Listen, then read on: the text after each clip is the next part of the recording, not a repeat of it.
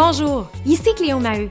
J'ai la chance d'accompagner depuis des années des entrepreneurs dans la croissance de leur entreprise et j'avais envie de créer un podcast Histoire d'hypercroissance où on prend le temps d'échanger, de comprendre leur parcours souvent atypique et je prends même le temps également d'y inviter des experts qui viennent décortiquer la croissance de ces entrepreneurs-là, mais surtout de comprendre la différence qu'ils font dans la vie des gens. Dans cet épisode, j'ai le bonheur de recevoir Ali Mustafa qui est à la tête de Ralik, une entreprise qu'il a cofondée avec ses deux frères. Donc, le trio a commencé l'entreprise vraiment dans le sous-sol et aujourd'hui, on peut dire que c'est une belle organisation extraordinaire avec des valeurs profondes, une transparence. Ils veulent créer du wow autant à l'interne avec leurs employés que leurs clients. Alors, ils nous parlent de comment il a vécu la méthode et l'implantation de la méthode hypercroissance et toujours su s'ajuster pour passer au prochain niveau. Un bel échange riche d'expériences. Donc, sur ce, je vous souhaite une bonne écoute.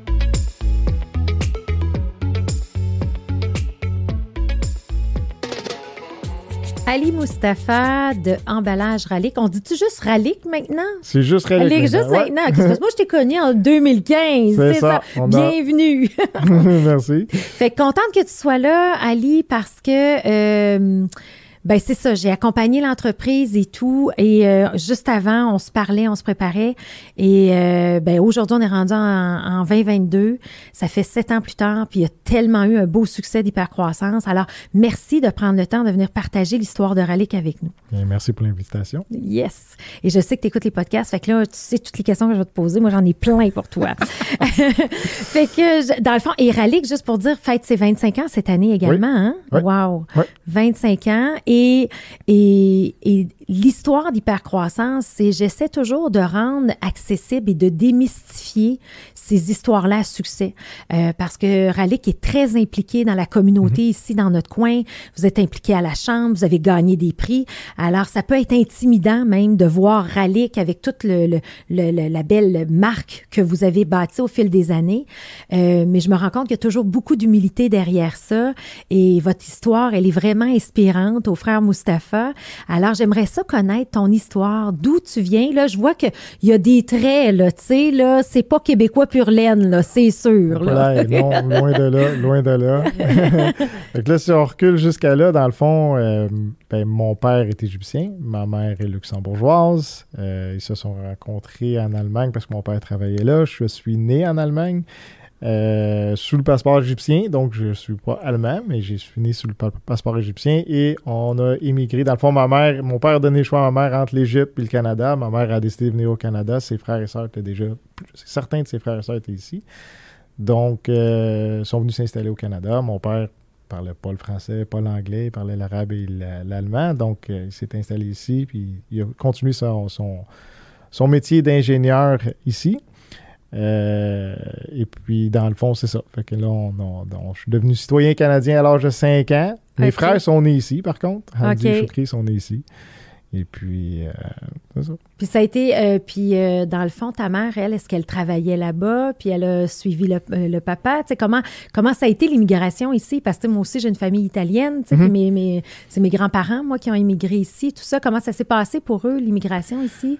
Ben pour eux, dans le fond, ma mère, euh, avait des frères qui étaient déjà au Canada et euh, on, demandait à ma mère de venir les rejoindre. Fait que ma mère était venue plusieurs fois euh, au Canada pour les, pour les voir. Et bon, elle a rencontré mon père par l'entremise de sa sœur qui vivait en Allemagne. Mon père travaillait en Allemagne, il avait des amis en commun. Et c'est ça. Fait que dans le fond, ils, se sont fréquentés, ils se sont mariés.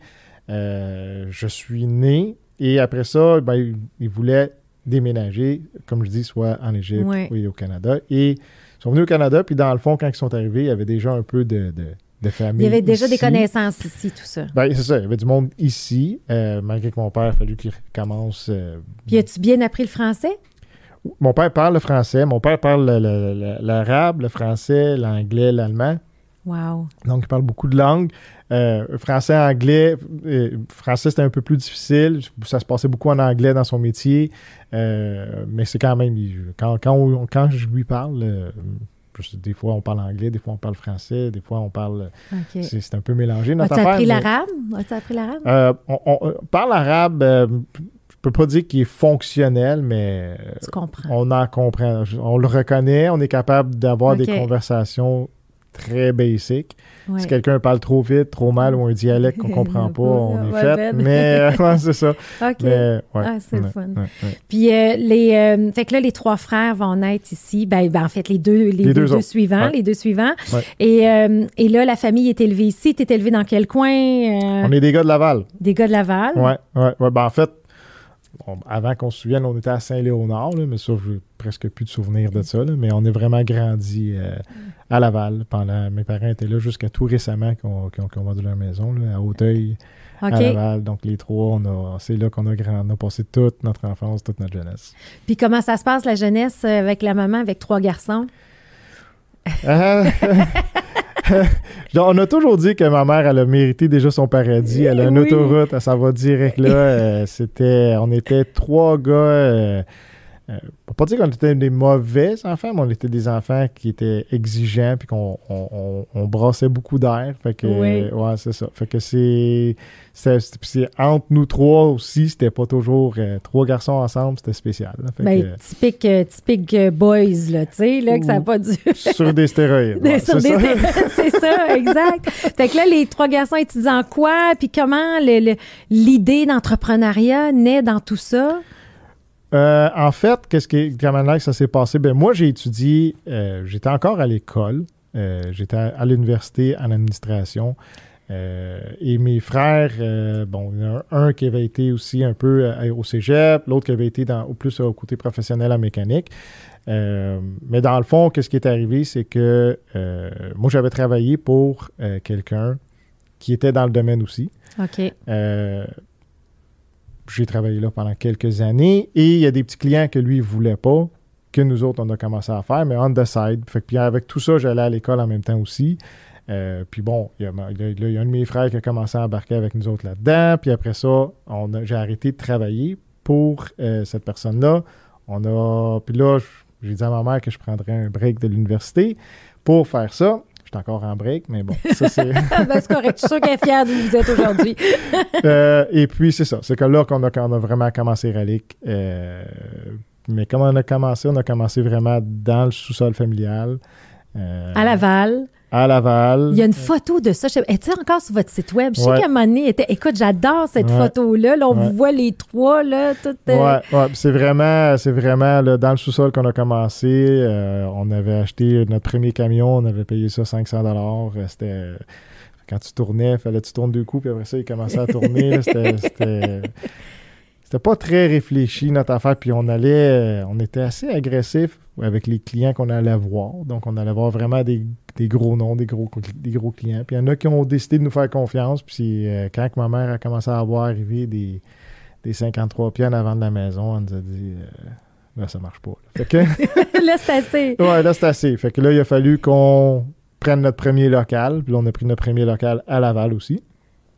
Euh, petit entrepôt de 600 pieds carrés. Puis je me souviens quand on a signé le bail, je, je shakeais. Je, je me souviens plus, je pense que c'était une affaire comme 400 ou 500 dollars par mois, quelque chose comme ça pour le, pour le loyer. Puis on, on a signé, puis on a commencé ça. Puis Là, aujourd'hui, il faut comprendre que tu as 53 000 pieds d'entrepôt, puis ça déborde. Ben, c'est Oui, ça. ça- Après plusieurs déménagements, agrandissements, ouais, C'est ça, exactement. c'est ça. Fait que tu comm- vous avez commencé comme ça, petit entrepôt de 600 pieds, et là, tu décides d'arrêter l'école, de te dévouer à cette business-là, parce que les gens commencent à vous faire confiance, vous êtes bon. C'est quoi vos rôles à l'époque? Ça ressemblait à quoi? C'était vraiment pas clair. C'était Ok. vraiment pas clair. Puis, tu sais, je- je- je- je- on n'avait pas de plan. Aujourd'hui, on essaye d'être plus stratégique puis de, penser un peu plus à l'avance, qu'est-ce qu'on fait. Mais dans ce temps-là, c'était pas ça. C'était vraiment, on voulait gagner, on voulait juste aller chercher plus de clients, on voulait trouver les fournisseurs, les meilleurs fournisseurs, négocier. Fait que dans le fond, on voulait, on voulait vraiment trouver les meilleurs fournisseurs à meilleur prix pour pouvoir offrir les produits à nos clients. Puis dans ce temps-là, on vendait de tout, tout, tout. Fait que les clients, euh, il n'y avait pas d'Internet même quand on a commencé, fait que ça, ça boostait très peu. Les clients, quand ils cherchaient quelque chose, ben, appelle les Mustapha, ils vont te trouver ça. Fait que nous autres, on, on- on trouvait ce qu'ils cherchaient, peu importe c'était quoi, puis on allait l'acheter, puis on le revendait, puis après ça, on essayait de le, de le trouver, de- d'aller directement chez le manufacturier, ces choses comme ça. C'est comme ça que ça a commencé, c'est comme ça vraiment que ça a commencé, mais on était très éparpillés. Là. On vendait, on a vendu des choses. Mais comme une vraie start-up. Tu dis oui à tout pour essayer de te bâtir un genre de réputation, une notoriété. Clairement, dans le fond, nous autres, quand on a commencé, les bureaux, euh, on avait pris ça d'une compagnie qui les jetait. Fait qu'on les a. C'est ça, c'est ça qu'on avait amené dans l'entrepôt. Le camion, on avait acheté, comme je disais, un petit camion qui n'a pas duré longtemps non plus. Il y a même un autre de nous qui est un client aujourd'hui qu'on a même fait l'acquisition après, mais c'est lui, puis il avait pitié de nous autres, il nous a donné, il nous a vendu son camion à rabais vraiment, fait qu'il nous a vraiment aidé au, au départ de notre business. Euh, et puis c'est comme ça qu'on a commencé. Puis comme je dis, on, on, on, allait voir les clients, puis les clients nous demandaient tout ce qu'ils avaient besoin, puis on vendait. On, ça, c'était pas juste les produits qu'on vend maintenant. Là. On était vraiment très, très éparpillés. Donne-moi des exemples de produits farfelus là, que vous avez cherchés pour des clients à l'époque. Là. L'armée nous a appelés, puis c'était dans le temps de la guerre en Irak. Puis eux autres, ils cherchaient euh, des, du, des, des chasse-moustiques, du off. Oui. Euh, on n'avait pas ça. Puis on, on, dit, oui, oui, on a ça. Puis on, a, on, a, on a fait tous les Walmart, les Costco, n'importe quoi. On a tout acheté ça, puis on a envoyé ça là-bas. Il y a un autre client qui nous a demandé des, des planches à repasser. Il en avait besoin de 150. Fait que là, ça aussi. Tu sais, c'est des affaires. Il y a un client aussi que pendant plusieurs années après, on vendait de tout là-bas. Il nous a demandé est-ce que tu vends ça du, du Coke, 7-Up, des choses comme ça, du, jus. On dit, ben oui. Fait que là, on a trouvé un fournisseur là-dedans. Puis là, on en vendait beaucoup. Là, fait que c'est. Mais c'est ça, on s'éparpillait beaucoup, beaucoup, oui. beaucoup. Nos mais, mais, en fait, mais, mais, mais tu sais, parce que moi, je, je, connais la famille aussi, là, mais c'est tellement à l'image de, de, de, de, votre drive qu'il n'y Hmm. a pas de limite. Puis let's go, amène-la, là. Amène-la, tu as un défi, là, je vais te trouver une solution, on va t'organiser ça, tu sais. C'est un peu ce, ce, cette culture-là, ce mindset-là. Puis vos parents, comment qu'ils vous regardent? Qu'est-ce qu'ils disaient quand ils vous regardaient aller, les trois, comme ça? C'est sûr que c'est sûr qu'ils ont toujours été fiers de nous voir travailler ensemble. Euh, et euh, mes parents, ont, comme je dis, oui, ils sont fiers, mais ils se sont jamais vraiment mêlés de, de, de la business. Dans le sens que nous autres, ce qui se passait chez Relic, ça se passait chez Relic. Et euh, on amenait ça le moins possible, À la maison, dans les... les soit à la maison ou à, ou à mes parents. Donc, mes parents ne sont, ne sont jamais vraiment impliqués ou mêlés de nos choses. Euh, fait que si on avait des choses à régler, on les réglait ensemble. Fait que ça, c'est- Probablement quand vous aviez des chicanes à trois, ils disaient régler ça ensemble, fait qu'ils ont continué plus tard. ça. Ça se rendait- ouais, mais oui, c'est ça, exactement. Quand on était plus jeune, oh oui, c'est exactement comme ça que ça se passait. Là, ils ont Ouais. ben là, ils ont une business qui s'organise ensemble, ils sont capables. C'est ça, exactement. C'est bon. exactement. Alors là, on est, on arrive après un certain temps, on est éparpillé. Euh, mais là, comment qu'on comment focus à un moment donné? Là? là, il y a plein de belles histoires, tout ça. Ça dure combien de temps, ce côté-là, éparpillé, à versus focuser un petit peu plus euh, avec un modèle d'affaires, je vais dire? Ouais, en fait, euh, ça, on était un peu forcé à, à avoir cette réflexion-là. On pouvait pas être bon dans tout. Puis il est arrivé aussi quelque chose d'assez gros euh, partout dans le monde. Je sais pas si tu connais ça, Google. Oui. Ouais, ben dans le fond, c'était les gens, au lieu d'appeler les Mustapha pour trouver quelque chose, ben ils demandaient à Google. Fait que Ouais. là, c'est là qu'il a fallu qu'on regarde ce qu'on faisait. Et euh, on parle surtout de segments de produits où c'est la première réflexion qu'on a eue, c'est de dire, OK, quel produit qu'on est capable d'apporter de la valeur ou qu'on qu'on a vraiment euh, euh, un, edge compétitif sur Oui. le marché Une valeur ajoutée. une valeur ajoutée à amener chez le client. Euh, nous autres, vendre du Coke et du 7-Up, c'était en dehors de notre, euh, de notre... On vendait ça, du café, écoute, n'importe quoi. Puis on n'était pas bien équipé pour le faire, puis on n'avait pas les bons fournisseurs, on n'avait pas le volume pour faire ça. Puis c'était en dehors de ce qu'on faisait, puis c'était quand même du bon volume. Mais c'était pas, c'est pas la direction qu'on voulait prendre. Fait que la première réflexion qu'on a faite, c'est vraiment, OK, c'est quoi les catégories de produits qu'on veut vendre? Oui. Fait que là, on s'est arrêté sur les produits d'entretien, l'emballage euh, alimentaire et euh, les produits de man- manutention ou d'expédition. Fait que ça, c'est les trois premières grandes catégories qu'on avait choisies. Euh, puis on s'était dit, là, fallait être... euh, fallait apprendre à dire non. Ça, c'était peut-être le premier gros défi que nous autres, on avait.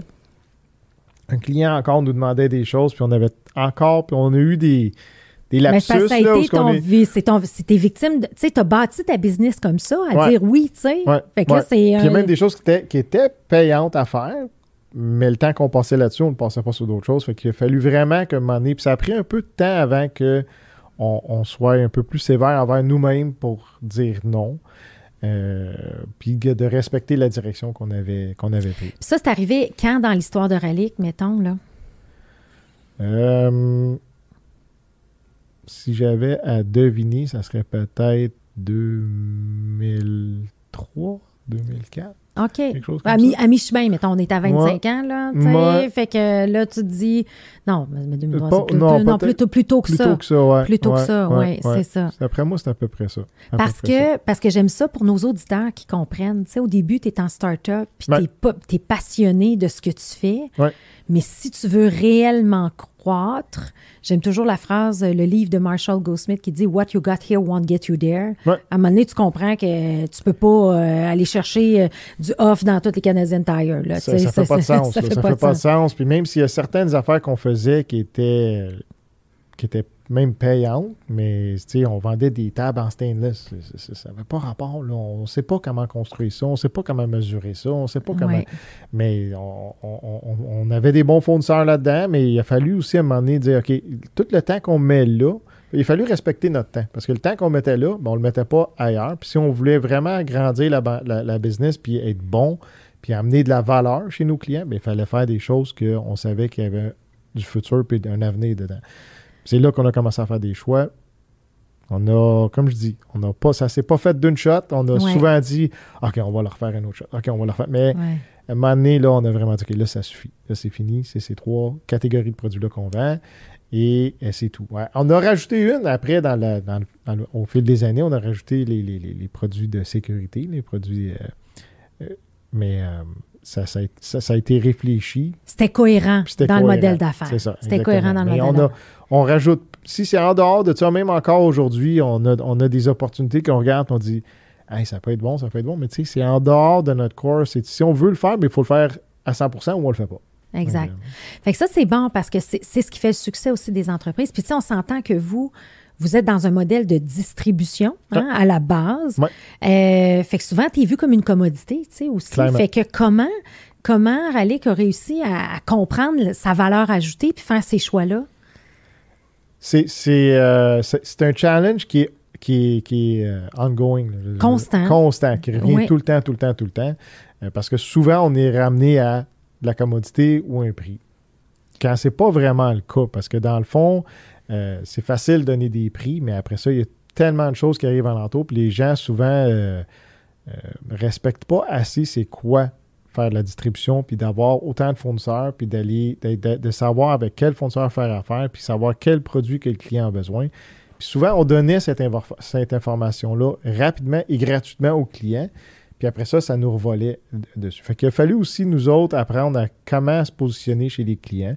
Euh, leur dire, leur, amener une, une, une, euh, euh, solution clé en main sur tout ce qu'ils avaient besoin, mais de le faire de manière intelligente et de leur faire savoir qu'on a travaillé ça pour eux autres aussi. Parce que dans le fond, on arrivait là des fois, puis on a fait beaucoup de travail pour eux, mais on arrivait juste avec une soumission, puis eux autres ne savaient pas tout le travail qu'il y avait en arrière. Fait que c'était important c'est ça qu'on dit souvent à nos représentants aussi aujourd'hui, de, le faire savoir à nos clients. Voici ce qu'on avait comme option. Voici, de montrer un peu le cheminement qui a été pris, puis voici pourquoi qu'on s'en va là.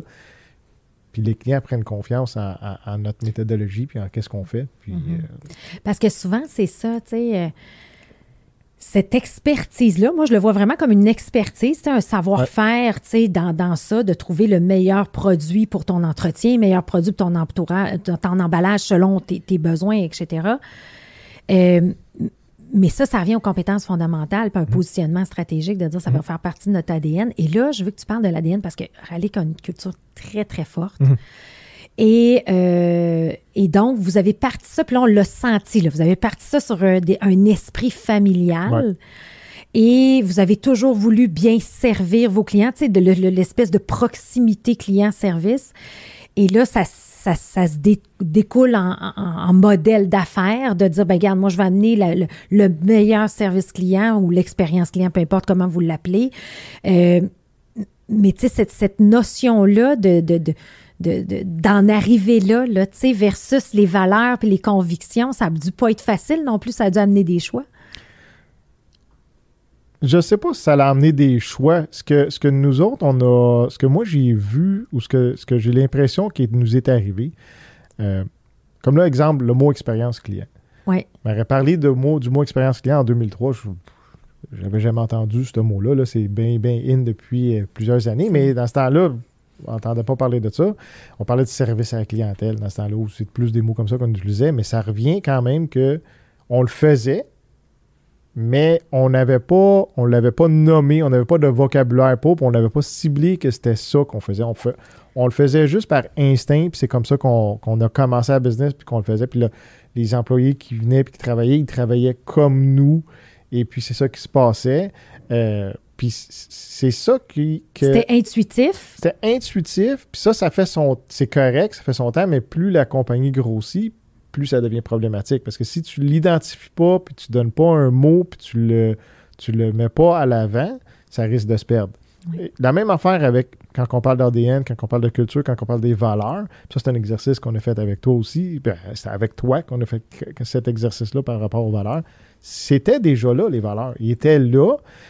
Puis, euh, on a eu la, la partie qu'on a eu, on a eu la sagesse d'aller chercher de l'aide pour les valeurs, on l'a fait avec toi, puis ça a super bien été. Puis on était capable d'identifier vraiment c'est quoi les valeurs fondamentales chez Relic, puis c'est quoi qui nous permet de gagner. Bien, c'est ça, ça.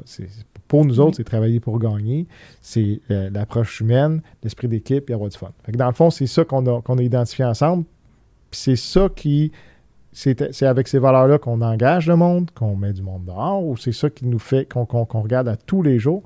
Et, euh, mais c'était déjà là.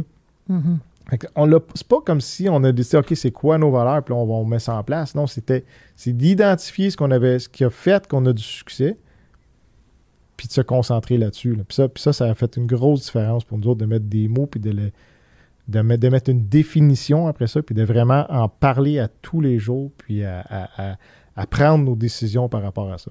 Puis des faire vivre, tu sais, c'est plus facile de les faire vivre après, là, tu sais, parce que quand tu passes d'un mode start-up où c'est très agile, tu es mhm. petit, tu sais, vous êtes les trois, après ça, tu ajoutes deux, trois personnes, c'est correct, là, tu mhm. sais. Mais là, quand tu es rendu à 40 personnes, ben comment tu leur expliques que c'est important d'avoir du fun, puis, euh, tu sais, puis probablement euh, que tu vois la personne en entrevue, est sérieuse, tu fais deux, trois jokes, puis elle la pogne pas, elle aura pas de fun chez Ralik, là, tu sais. Elle, elle fêtera pas. Elle fêtera pas, c'est ça. Puis moi, je me rappelle de toutes ah, On rit, on rit beaucoup chez Ralik, Ça, c'est sûr, ça, c'est sûr. Hein? On, comme on dit, ça fait partie de nos valeurs d'avoir du fun, mais travailler pour gagner aussi. Fait qu'on travaille fort, euh, mais il faut avoir du plaisir. Il faut avoir du plaisir, c'est sûr et certain. Puis quelqu'un qui n'a pas ça en lui, ben, même, même si on l'engage, ben ça. Il va s'éjecter de lui-même, hein? C'est ça longtemps. La... c'est ça, exactement. Ça, ça, ça, ça, se filtre tout seul. Puis moi, en fait, tu reviens sur des concepts que moi, je, je reviens toujours. Puis même si ça fait 10-15 ans que j'accompagne des clients, la question que je vais toujours poser dans la retraite stratégique, c'est un, ces valeurs-là, est-ce qu'elles font toujours du mhm. sens? Parce que souvent, on peut les, les faire évoluer dans le wording. Tu sais, juste le, sais, l'ADN va toujours rester la même, mais des fois, il y a des, comme toi, tu as mis, tu sais, on, les a, on a mis un verbe d'action, tout ça, tu sais, ça, ça, les mettait dans l'action, travailler pour gagner. Tu sais, on, on sent le verbe d'action au lieu de dire travail d'équipe, là, tu sais, que travail d'équipe, tout le monde va mettre travail d'équipe, là, mais ça, mhm. mais travailler pour gagner, ben, mais aller chercher les, les planches à repasser, puis on va tout faire pour que le client soit content, ben ça va avec la culture. Fait que ça, il faut vraiment être spécifique sur ces besoins-là. Autre élément que tu as dit, puis ça, je le vois beaucoup dans les organisations, c'est toute la notion de compétences fondamentales. Mm-hmm. Dans quoi on peut être les meilleurs? Puis vous êtes posé cette question-là. Dans quoi on peut être les meilleurs pour qu'on peut amener de la valeur ajoutée? Es-tu capable d'en nommer deux, trois compétences fondamentales? puis vous autres, vous avez nommé le service client. Il y a toute cette notion-là. Fait qu'aujourd'hui, c'est dans quoi vous, vous, tu te différencies puis vous dites que vous êtes les meilleurs, dans le fond, Rallye? Dans le fond, je pense que nous autres, il y a deux éléments qui font une grosse différence chez Rallye. Puis, c'est des, mots qui sont souvent utilisés par plusieurs entreprises, mais c'est pris très au sérieux chez nous. Puis, c'est l'expérience client puis l'expérience employé. Oui. Fait que dans le fond, nous autres, on pense que euh, c'est comme ça qu'on gagne. C'est vraiment en offrant la meilleure expérience client qu'on peut aux clients. Euh, mais on ne peut pas offrir une belle expérience client si on n'a pas une belle expérience employée. Donc, ça commence par l'expérience employée, puis c'est comme, c'est une boucle après qui se fait. Euh, et il y a une corrélation avec l'importance de l'esprit familial et l'humain, comme au balbutiement de Ralix, ça a toujours été ça. Fait que là, on le transpose, puis, puis si tu regardes tous les modèles d'affaires qui sont basés sur l'expérience, ça passe toujours par l'expérience de l'humain, mais l'humain étant l'employé d'abord, s'il est bien servi, il va bien servir le client. Clairement. Puis, puis, puis, puis tu viens de parler de, de, de, de, de l'esprit familial de Relic et tout. Puis ça, le client le ressent. Ça. Quand il appelle, puis qu'il y a un problème, ou quand il veut savoir quelque chose, ou quand il arrive quelque chose, qu'il a des questions à poser, il sait que la personne qui est au téléphone a, fait tout ce qu'elle peut en son pouvoir pour l'aider. Puis ça, ça se ressent chez le client. Puis ça crée de la fidélité, ça, ça, rend un client fidèle aussi. Euh, donc ça, c'est vraiment pour nous, je pense que c'était, euh, ça a toujours été notre, euh, notre plus gros élément de différenciation. C'est vraiment cet ADN-là, cette culture-là qu'on a chez Relic qui fait qu'on est capable, c'est ça qui nous permet d'offrir cette expérience-là chez les clients. Exact. Puis là, il y a plein de belles choses que vous faites pour la culture. Tu veux-tu nous en parler un peu, tu sais, des bons coups, des choses qui, toi, te rendent fier, tu sais, justement, d'avoir mis de l'avant l'ADN? Oui, oui. Ben, en fait, c'est une des choses qu'on a faites, euh, ça fait quelques années qu'on le fait, mais c'est vraiment quelque chose qu'on trouve vraiment le fun qu'on fait chez nous. Nous, dans le fond, l'expérience client, on, détermine ça par faire un wow chez le client. Et euh, dans le fond, on a mis un concours en place euh, chez Relic. Puis dans le fond, on veut que l'équipe, Relic au complet, euh, fasse 20 actions wow par mois. Puis ça peut être fait par un livreur, quelqu'un dans l'entrepôt, un représentant, quelqu'un au service à la clientèle, peu importe. Puis, dans le fond, on a, on a, on a dit qu'on veut que ce soit des wow qui soient faites euh, soit chez les clients, chez avec un collègue de travail, avec un partenaire d'affaires ou dans la communauté. si, c'est là-dedans, puis on fait un wow, mais cette action-là, elle est euh, communiquée à toute la compagnie. Euh, puis pas juste par courriel, on le fait dans nos quotidiennes. Quand on fait nos quotidiennes, c'est nommé, on dit le nom de la personne, qu'est-ce qu'elle a fait et tout. Et quand on atteint ces 20 actions wow-là, ben, à la fin du mois, ben, on fait une, activité où on a une surprise pour les employés, on a une célébration dans le fond avec les employés. Puis depuis qu'on a mis ça en place, euh, on sent que ça a fait une belle différence. Ça, contribue tellement à l'expérience client et à l'expérience employé. On est vraiment, vraiment. C'est une des choses qu'on a mis en place qu'on est vraiment fiers. Bien, puis ce que j'aime de ça, puis souvent, c'est ça, parce que les gens vont écrire sur le plan stratégique OK, moi, je veux, je vais, je vais être le meilleur en expérience. OK, so what? Comment tu l'opérationnalises? Comment tu le fais vivre? Mm. Et, euh, et je remarque aussi, c'est une question de mindset. Hein? Tu sais, quand tu cumules les wow, là, ben, si t'es la personne qui en fait jamais de wow, peut-être tu vas changer un petit peu ta façon de faire. Peut-être que tu vas. Fait que on entend. Puis j'aime beaucoup ça parce que ça amène les gens dans un mindset positif aussi également. Là, tu sais, On est là pour faire du wow, là, tu sais. Fait que ça se mobilise tout ça. Euh, fait que j'adore ça. D'autres, euh, d'autres belles, d'autres beaux partages par rapport à la culture? Par rapport à la culture, il y a plusieurs choses qu'on fait, mais on, est aussi très transparent dans le fond. Fait que quand nous autres, on fait nos, nos, euh, nos, nos quarterly, nos, les trimestriels, nos trimestriels euh, dans le fond, on, puis on décide de c'est quoi les priorités du prochain trimestre. Mais ça aussi, on le partage avec les employés. Fait qu'on est très, on a un bulletin qui sort à quelques semaines ou deux semaines maximum après qu'on fait notre trimestriel on sort un bulletin avec OK, voici c'était quoi nos priorités dans le dernier quart, voici ce qui est arrivé, qu'est-ce qu'on a fait, qu'est-ce qu'on a réussi, qu'est-ce qu'on a moins bien fait, puis voici les prochaines priorités. Fait que dans le fond, l'équipe au complet est impliquée. Est impliquée. Puis ça, ça arrive que des fois, on a une priorité que la personne n'est pas impliquée, mais elle sait que c'est là-dessus qu'on travaille, puis ils se, se sentent. Euh, ils se sentent impliqués quand même juste par le fait qu'ils sachent. Mais il y en a qui, qui ça l'implique tous les employés, mais il y en a d'autres que des fois c'est plus, euh, plus spécifique, mais ça fait rien. Ça, ça, leur donne un sentiment d'appartenance. Ils savent où ce qu'on s'en va, ils savent c'est quoi qui est prioritaire. Euh, ça, on, se les fait, on se les fait dire quand même assez régulièrement qu'ils ils trouvent ça vraiment le fun de savoir où ils voient quelque chose arriver, puis ils savent pourquoi ça arrive, parce qu'ils savent que ça fait partie de la priorité, puis ils savent pourquoi que c'est là. ça, cette transparence-là, nous, elle a été... Puis ça, on a mis ça en place longtemps quand on a commencé en affaires, nous autres, typiquement, les distributeurs euh, cachent leurs coûtants de leurs employés ou de leurs représentants ou ces choses. Nous autres, on a toujours été très, très ouverts, très transparents, puis ça, a toujours porté fruit. Puis je pense aussi c'était avant-gardiste à l'époque, mais aujourd'hui, c'est un must-have, dans le sens que, tu tu te dois d'être transparent. Puis, mais, mais ce qui est le fun, c'est que puis je pense que la pandémie a amené ça dans beaucoup d'organisations. La communication a été moins présente. Quand tu n'avais pas ces rituels-là en place de trimestriel ou de rencontres rythmées, les gens Là, c'est là que tu parles de grande démission. Là, ben, Moi, je n'ai pas de sentiment d'appartenance. Je comprends pas business. Je sais pas pourquoi on s'en va. Il y a des, ils sont en train d'agrandir. Pourquoi je ne sais pas. Euh, sais.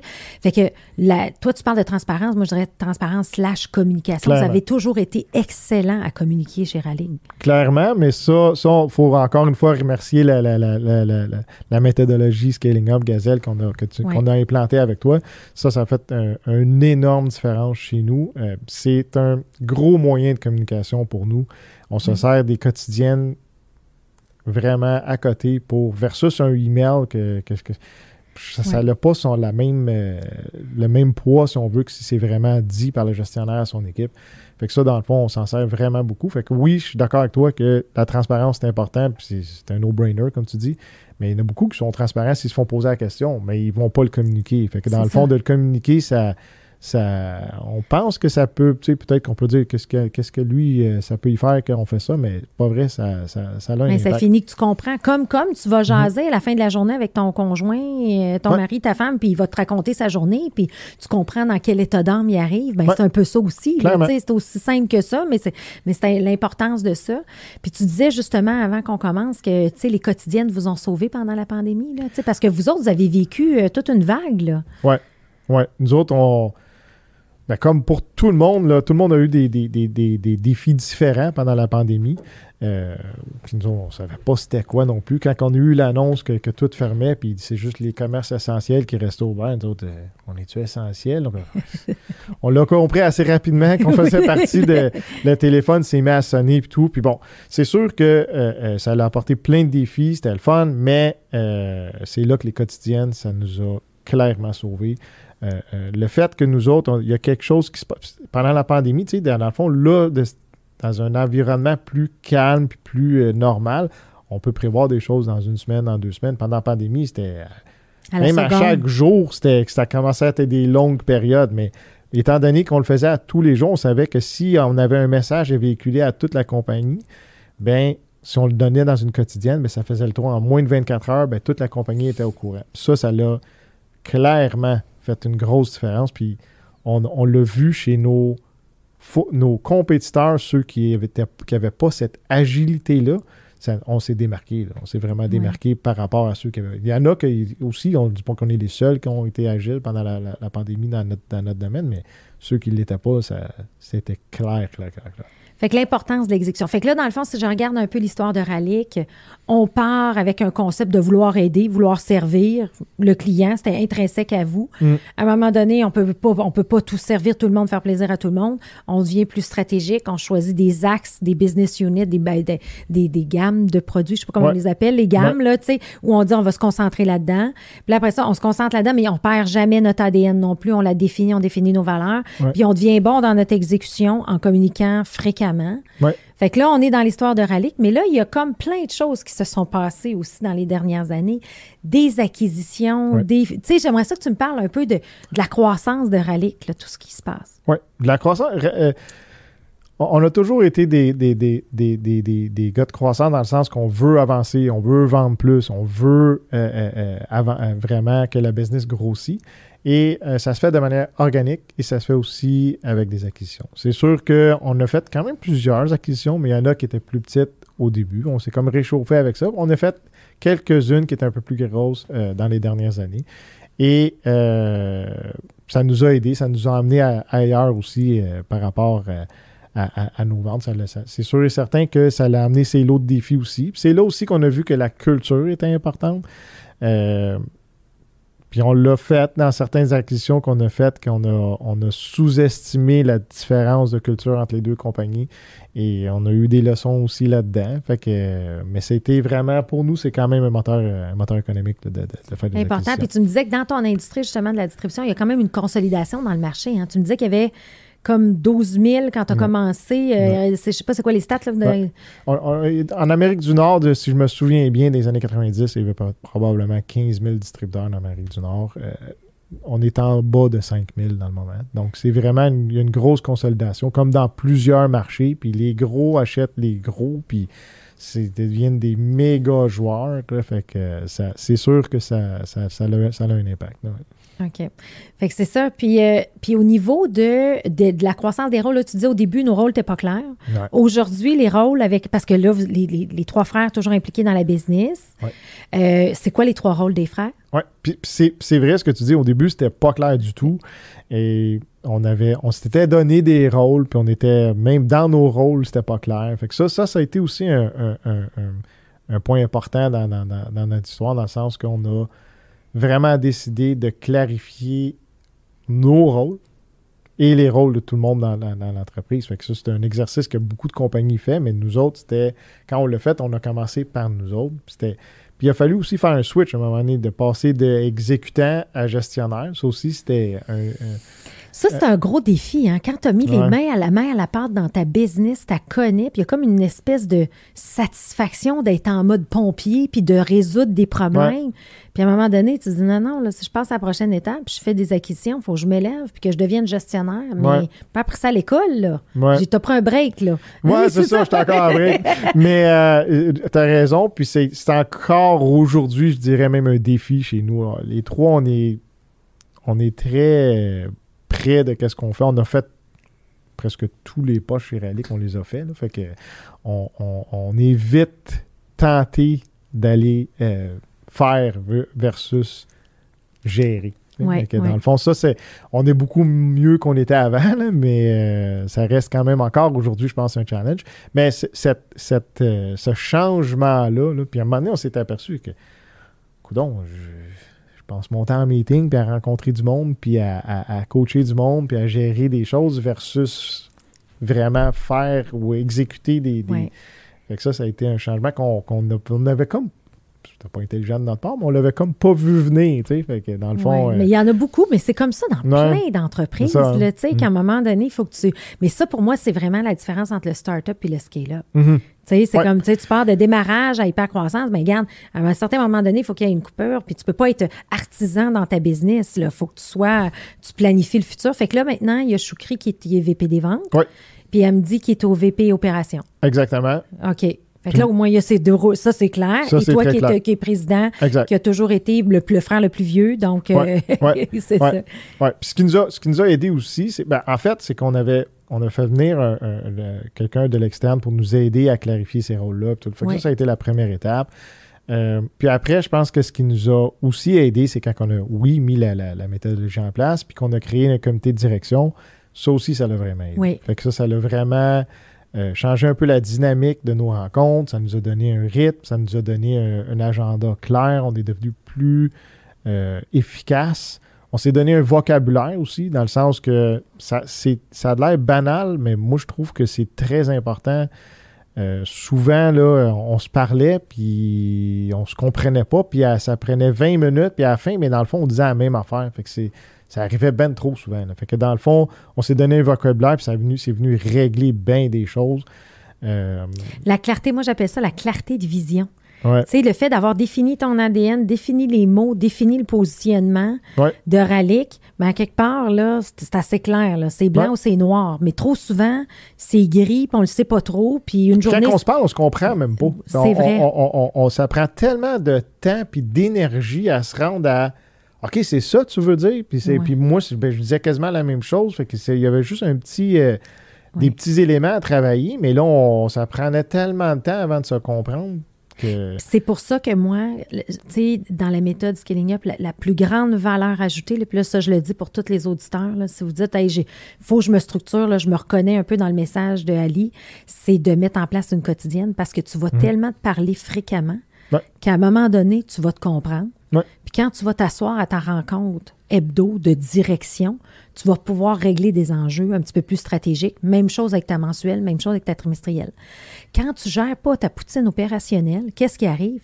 Tu t'en vas dans un meeting de deux heures de manière hebdomadaire. Tout le monde est tanné. C'est juste du reporting que j'appelle. Là, les gens vont juste justifier tout, un petit peu tout ce qu'ils font. Mais as-tu vraiment avancé dans la stratégie de la business? Non. C'est ça qui arrive. Fait que vous autres, vous avez, réussi à, bien le faire. Fait que ça, c'est fun. Puis, puis euh, la croissance passe par acquisition, euh, la valeur ajoutée. Là, la pandémie arrive. Fait que là, ça a changé, j'imagine, euh, la chaîne d'approvisionnement logistique. ça, a changé, ça a changé beaucoup de choses. Ça, ça euh, ça a changé la balance du pouvoir aussi entre le- les manufacturiers, nous en tant que distributeurs, les clients. Là, c'était rendu que nous autres, il fallait faire la police, à savoir, les, les clients étaient tous sur un mode panique, tout le monde voulait tout, tout de suite. Il y a même eu la, la crise du papier hygiénique, ce qu'on n'a jamais trop compris parce que c'était même pas fondé. Euh, mais tu sais, il y avait la même affaire pour les assainisseurs, pour les désinfectants, pour les gants, pour les masques. euh, et dans le fond, ça, c'est une des choses que je suis vraiment fier qu'on a fait. On a vraiment décidé de protéger notre inventaire pour nos clients. Parce que dans le fond, on a vraiment beaucoup de clients qui nous ont appelés qui, en temps normal, ne feraient jamais affaire avec Rally. Mais dans le fond, là, ils nous appelaient parce qu'ils étaient en à la recherche d'inventaire. Ils étaient à la recherche d'inventaire, puis on avait, mais on a refusé de leur vendre parce que dans le fond, on le sait que c'est c'était juste un feu de paille. Puis dans le- on- si on leur vendait, ben, on n'avait plus après pour nos clients actuels. Fait qu'on a vraiment protégé notre, notre inventaire. C'était c'était pas facile parce que dans le fond, on n'avait même pas assez pour, pour donner tout, tout ce que nos clients voulaient. Fait qu'il fallait donner des allocations. Fait que c'était une- une- c'était tellement contraire à qu'est-ce qu'on était, nous autres, refuser des ventes à un des trois frères Mustapha, tu dis refuse une vente, ça marche pas, ça compute pas, ça, ça- ça- on n'est pas fait. sur Enter, ça marche Ça, pas. C'est là. comme il marche pas, le bouton Enter, il marche pas, pas en tout. Là. Fait que dans le fond, euh, ça, ça a été une des choses que euh, ça n'a pas été trop long pour nous autres de, le faire parce qu'on a compris qu'on on, voulait protéger l'inventaire pour nos clients. Puis il y a beaucoup de clients qui l'ont euh, apprécié. J'espère, en tout cas. Puis je pense que oui, mais j'espère qu'il y en a plusieurs peut-être qui ne savent même pas à quel point qu'on a protégé l'inventaire pour, eux. puis on- qu'on avait, qu'on du stock versus plein d'autres distributeurs qui étaient complètement vidés là, parce qu'ils ont, ils ont tout vendu qu'est-ce qu'il y avait en stock. Ça revient à ton expérience aussi client. Oui. Hein, tu sais, c'est- toujours. Fait que, fait c'est ça, là. C'est pas compliqué, là. Tu sais, quand tu veux visiter par croissance, à un moment donné, tu te comprends, tu comprends ton ADN, tu mets des mots dessus, puis après ça, tu restes cohérent. Peu importe la situation. C'est- vrai. mais, comme tu dis, il y a plusieurs personnes qui ont été mises à l'épreuve pendant la pandémie. Ouais. Puis il y en a qui sont devenus peut-être, euh, euh, je dirais, moins rigoureux dans leur façon de faire. Puis là, c'est là qu'il y a des modèles d'affaires qui se sont effrités également, là. Il on, voit, on les voit. Moi, j'ai vois les modèles d'affaires très polarisés. Il y en a qui sont très, très bons, qui sont devenus encore plus forts. Puis il y en a d'autres qui ils ont vu une opportunité, mais ils ont perdu l'essence même de pourquoi ce qu'ils faisaient, ce qu'ils faisaient. Puis là, ben, ils se sont re- redevenus éparpillés. Fait que l'importance de se centrer. Ouais. Fait que ça, c'est super. Euh, dans l'évolution Rallye, comment tu vois ça, le futur? Parce que là, vous êtes tout le temps à travailler pour gagner. Là, fait que là, après 25 ans, là, là un, t'aurais-tu pensé être rendu là après 25 ans? Encore une fois, absolument pas, parce que quand on a commencé, comme je te dis, on n'avait vraiment pas un plan clair. Puis même si, euh, même si on, essaierait de se projeter dans le futur, non, je pense pas que j'avais, j'avais, j'aurais pensé qu'on serait où ce qu'on est au- aujourd'hui, non. Là, on est rendu à 53 000 pieds carrés. Ouais, De, là, on est à pleine capacité, je pense, ça déborde. ça commence à, ça, commence, à- il y a un autre euh, challenge qui s'en vient. Il y a un autre, ouais, il y a un autre ouais. challenge qui s'en vient. Puis, euh, puis tu sais, moi, ce que, ce que j'ai toujours aimé, Ralik, aussi, tu sais, moi, je suis intervenue, mais tu pas peur non plus de t'entourer d'experts. Tu sais, il y a Frédéric Lucas, il y a Sean qui est arrivé au niveau du leadership. Ouais. Tu sais, peux-tu nous parler un peu de... Parce que, tu sais, c'était pas... C'était pas... Tu sais, vous étiez habitué de faire vos affaires, là. Mais à un moment donné, tu as fait le call, puis souvent, je me rends compte, les gens peuvent hésiter à aller chercher de l'aide. Fait que comment, comment tu vis ça, toi? Puis comment... C'est quoi le déclic? Oui, en, en fait, euh, ça nous a pris du temps avant de, de, de, de, de- de décider de s'entourer. tu étais probablement dans les premières avec laquelle- lesquelles on a. Là, je pense qu'on a fait peut-être euh, celle qui nous avait aidé avant, c'est peut-être au niveau de clarifier les rôles chez Soja. Ça, on l'avait fait, ça nous avait aidé. On se faisait aider par des gens dans l'entreprise, mais d'aller chercher de l'aide externe, c'est souvent dispendieux, c'est souvent. euh, euh, puis là, dans le fond, toi, tu as une idée, puis tu veux mettre ça en place. Là, faut que tu convainques le reste de ton équipe de le faire. Euh, ça a pris un peu de temps avant qu'on puisse le faire. Une fois qu'on a commencé à le faire, on a fait des pas de géant. Puis là, on a, on a, on a, on a une leçon qu'on a vue, qu'on a appris, qu'on a, on a vu que ça fonctionnait. Fait qu'on l'a répété. Puis honnêtement, ça, c'est un des éléments qui nous a aidé à vraiment euh, mieux structurer Relic, puis vraiment, ça nous a aidé à grandir. Ça, c'est sûr et certain. Ben, tu sais, puis on dit tout le temps, tu sais, euh, avoir les bonnes personnes aux bonnes places à l'interne. Puis ça, vous l'avez fait avec la culture forte, la division de votre année. Mais c'est la même affaire avec les gens qui t'entourent, tes partenaires, tes experts. Tes... Puis ça change, puis ça évolue, tu sais. Puis c'est correct, faut pas avoir peur. Euh. moi, je suis pareil dans ma, petite entreprise. Quand je décide, quand on décide de faire un podcast, je vais voir les meilleurs. après ça, tu sais, go, next step, next step, tu sais. Ben, c'est un peu ça l'attitude qu'on a maintenant. Puis honnêtement, euh, euh, c'est beaucoup plus facile aujourd'hui d'aller quand on décide d'aller chercher de l'aide externe, là, on, est beaucoup moins hésitant euh, parce qu'on a vu que ça nous, ça nous, ça nous amène ailleurs. Puis on, l'a fait dans le passé, dans, plusieurs, même en, distribution pour notre, notre entrepôt. On avait fait venir des consultants à un moment donné pour nous aider à placer ça. Puis, tu sais, des fois, il y a certains, certains, certaines personnes de l'externe qui arrivent qui t'en amènent beaucoup, beaucoup, beaucoup. Puis d'autres que dans le fond, euh, sur 100% de ce qu'ils te disent, il y en a 60% que tu sais déjà, mais il y en a 40 que tu ne sais pas. Mais ces 40 là, même si tu regardes, euh, tu sais, j'aurais pu juste me dire ça, mais ça ne marche pas comme ça. Mais, mais il est tellement crucial, ça nous a fait tellement avancer mm. que ça a valu chaque dollar qu'on a mis. Ça, c'est sûr, certain. C'est mm. sûr que des fois, il y en a qui sont moins que d'autres, comme n'importe quoi. Mais euh, en général, ça nous a, on a toujours appris quelque chose, puis on a toujours été capable d'aller chercher quelque chose de ça. C'est important aussi, c'est comme quand tu engages, c'est la même chose. Il faut, que tu sois sûr de prendre quelqu'un que tu crois sincèrement qui va t'aider. Bâtir la relation de confiance, pour euh, faire, offrir le service client, mm. mais l'expérience client, exactement. Mais ça nous a vraiment aidé. L'aide externe, c'est clair que pour nous, ça, le comité de direction, on est, on, on, est très d'accord. On comprend que ça nous fait faire des pas de géant. Exact. Mais ça, il ne faut pas avoir peur non plus. C'est ça. Fait que c'est de comprendre où je suis rendu. Puis je pense que tu as toujours ces bons réflexes-là. Moi, toutes les fois que je te parle, on, se voit à l'occasion. Puis là, tu vas dire, OK, là, je pense que je, suis rendu là. J'ai OK, tu sais, tu connais-tu quelqu'un? C'est où? Tu sais, Fait que. Ça, a toujours été un investissement. Avant, on voyait ça comme un peu une dépense. Mais c'est vraiment un investissement. Puis c'est un investissement, un investissement qui rapporte. Fait que dans le fond, euh, oui, on peut se tromper des fois et dire on a, on a fait affaire avec tel, pour telle chose, ça n'a peut-être pas donné les résultats qu'on voulait, mais tu sais, c'est 1 sur 10, tu sais, dans le fond. Puis ben, il faut que tu regardes les 9 autres. La moyenne au bâton. non, non, non, c'est ça. Puis ça nous a amené énormément. Là, fait que on est son... Puis c'est pour ça que moi, sur le podcast, j'invite des experts aussi. Tu sais, j'ai invité euh, Apiculture, Martin Delaroseville. Tu sais, euh, j'ai invité Jocelyn Rioux, tu sais, qui est un qui est un coach de président avec Plan B.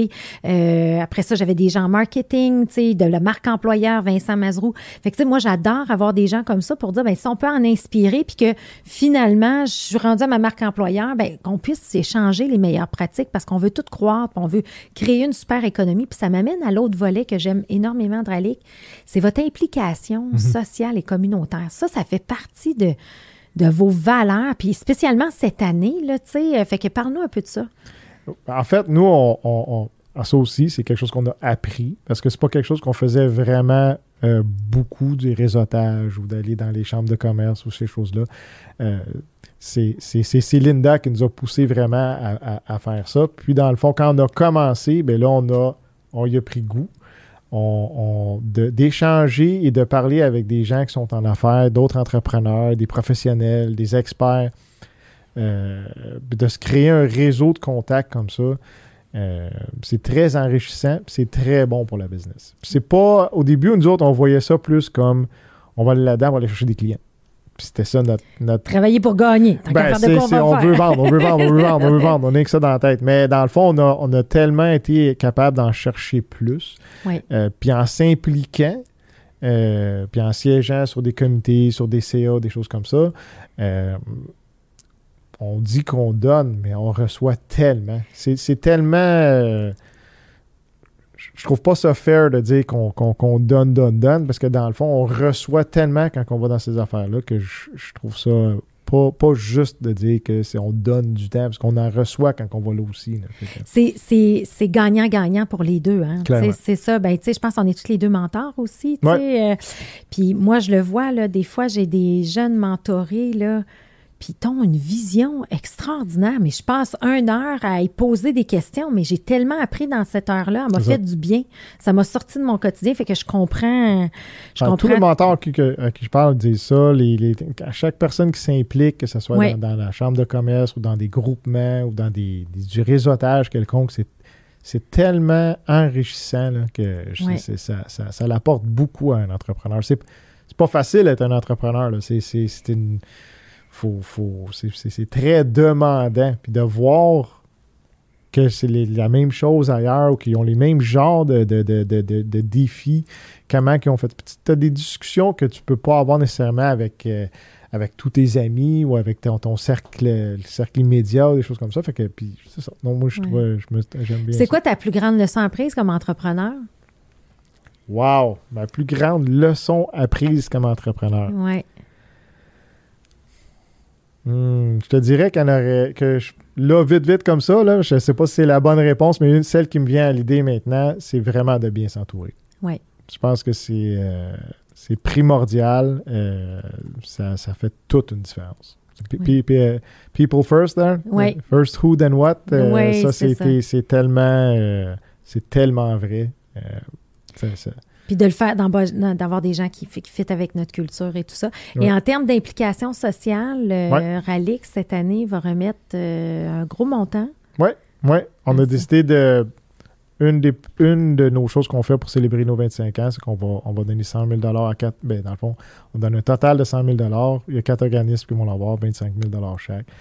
Donc, il y a Fondation Femina, il y a la Société Alzheimer Laurentide, euh, Moisson Laurentide et le CHU de Sainte-Justine. Wow, bravo, Ouais. bravo, c'est bien. Mhm. Puis j'ai un penchant pour Fondation Féminin parce que Linda, c'est ta conjointe qui a Ouais. parti cette fondation-là. Je pense que ça vaut la peine d'y faire un beau clin d'œil aussi. Parce que, Effectivement. tu sais, parce qu'il faut le faire. Linda travaille à temps plein chez vous. C'est elle qui est en charge des ressources humaines et de la communication. Ouais. C'est ça. Ouais. Et euh, un petit projet comme ça, on the side, elle a décidé de partir la Fondation Féminin Mhm. pour laquelle moi je m'implique aussi bénévolement et tout. Et euh, ben, la mission de cette fondation, elle est, elle est extraordinaire. En fait, c'est d'aider euh, les maisons, des, les maisons euh, en fait d'hébergement euh, pour les victimes de violences conjugales, principalement les femmes. Ouais. Et là, ça fait comme cinq ans, puis ils remettent plus de 5000 cadeaux par année, etc. fait que toi, comment tu vis ça d'un point de vue conjoint? Ben, ben, je suis super fier de ce qu'elle fait. euh, puis je trouve tellement que c'est une cause qui est importante. C'est une cause qui est malheureusement encore plus d'actualité après la pandémie. oui, Euh, puis c'est- c'est- c'est- Il y a tellement de gens qui sont dans le besoin que puis c'est- c'est- c'est- je, vois, je vois tous les gens qui sont impliqués dans cette fondation-là faire ce qu'ils font. Puis ils ont vraiment un. un- ça, ça revient un peu à ce qu'on disait tout à l'heure. là, euh, c'est pas de donner, dans le fond, de faire ça ou de faire quand, quand on donne du temps ou de Oui. l'argent ou des choses dans ces causes-là. Dans le fond, on reçoit beaucoup aussi. On reçoit tellement. C'est tellement un, un sentiment. euh, euh, que tu, que tu peux pas décrire, dans le fond. Là, de, de- de- Oui. de- c'est, c'est- faux de dire qu'on donne parce que je trouve qu'on reçoit tellement quand on fait ça. Puis euh, Linda, elle a toujours été quel- quelqu'un de très généreux, dans le fond. Puis dans le fond, elle, ah oui. elle- elle reçoit beaucoup de ça aussi. Oui, je la, oui, on se retrouve dans notre générosité. Ouais. Et puis, euh, tu sais, dans le fond, puis je pense qu'on pourrait même mettre, tu sais, on va toutes mettre les infos de Ralic, mais on pourrait même mettre le lien de Féminin. Ouais, oui, ouais, hein, ouais, c'est ouais. ça pour les petites perles et tout. Et ça m'amène à, à- on reçoit, là, euh, je t'en ai pas parlé, mais je suis rendue à la troisième traduction de mon livre. Donc, je traduis, tu sais, j'ai traduit Skilling Up, qui est vraiment la méthode hypercroissance. Et le deuxième livre que j'ai traduit, c'est quand tu vises l'hypercroissance, tu travailles pour gagner, des fois tu t'oublies comme entrepreneur. Ouais. Donc, c'est mettre son masque à oxygène en premier. Et la troisième traduction, ça va être le leader en nous. Puis je vais faire un lien avec ce que tu viens de dire. C'est The Leader Within Us de Warren Ruston. Je vais faire le lancement le 15 novembre ici à Montréal avec Warren. Fait que je t'invite. Euh, ben, en fait, et, et le livre, la façon dont il est conçu, c'est qu'une fois que tu as une bonne business, une fois que tu prends soin de toi, tes enfants vieillissent, la famille va bien, euh, tu veux devenir un servant leader, un leader serviteur. Et, et c'est exactement ça. Tu sais, quand tu dis on reçoit plus, moi, je le vois, là, tu sais, les, les Mhm. gens qui, qui, qui, ont, qui vivent, que- qui ont des bonnes fondations après 25 ans comme Ralik, mais comment je redonne au suivant? Comment? Mais en bout de ligne, c'est nous qui apprenons autant, mais Ouais. c'est d'appliquer notre leadership ou peut-être no- no- notre rôle d'influence, mais pour servir le bien commun. Tu sais, ultimement, c'est c'est ça la finalité de tout ce qu'on fait. ça, c'est ça. Puis, je trouve ça super intéressant parce que les deux premiers livres que tu as faits, je les ai, je les ai lus, puis on, on s'en sert énormément. Fait que j'ai bien hâte de, voir celui-là. Puis celui-là est en plein en lien avec où vous êtes rendu Mhm. dans Mhm. votre cheminement. Tu sais, ils appellent ça le servant leader, leader-serviteur, leader-serviteur, j'ai traduit en français.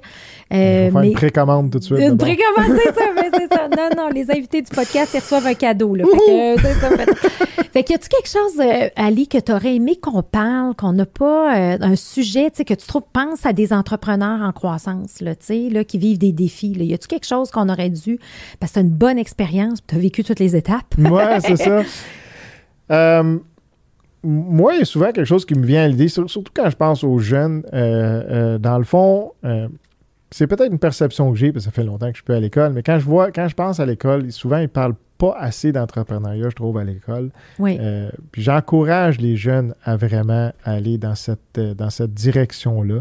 Euh, puis dans le fond, mon message, peut-être que je lancerai maintenant, parce que je m'en viens moins jeune que j'étais, c'est si je regarde les jeunes, c'est impliquez-vous, puis allez chercher, euh, allez voir qu'est-ce qu'il y a sur le marché, entourez-vous, puis allez voir c'est quoi être un entrepreneur. Et oui, c'est le fun, les jobs professionnels, choses tout ça. C'est juste de ça que parle, je trouve, à l'école, versus être en affaires, c'est tellement intéressant, c'est tellement, c'est demandant, c'est, la même chose qu'être un athlète, là, je veux dire, c'est, c'est- Oui. c'est exigeant, euh, mais ça l'apporte beaucoup. Ben, c- c'est une bonne école également. C'est une excellente école. On exact. apprend sur le tas, mais on apprend beaucoup. on apprend, exact. Des fois, vitesse grand V. Exactement, Bon, exactement. ben, super. Fait que Ali, merci infiniment de ton partage, de tes expériences, de nous avoir raconté des anecdotes de la famille Mustapha. Longue vie à Ralik, un autre 25. Je suis pas inquiète pour vous. Je suis sûre que ça va bien aller. Euh, Merci beaucoup, Clé.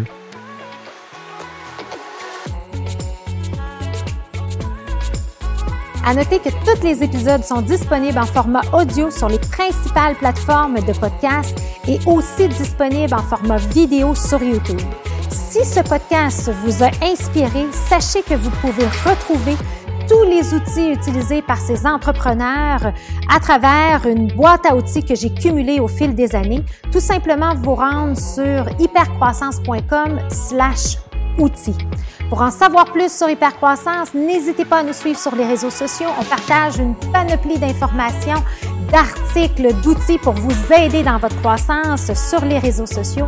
Et si ce podcast vous a plu, ben, je vous invite à le partager avec quelqu'un à qui ça pourrait être utile. Merci et à bientôt.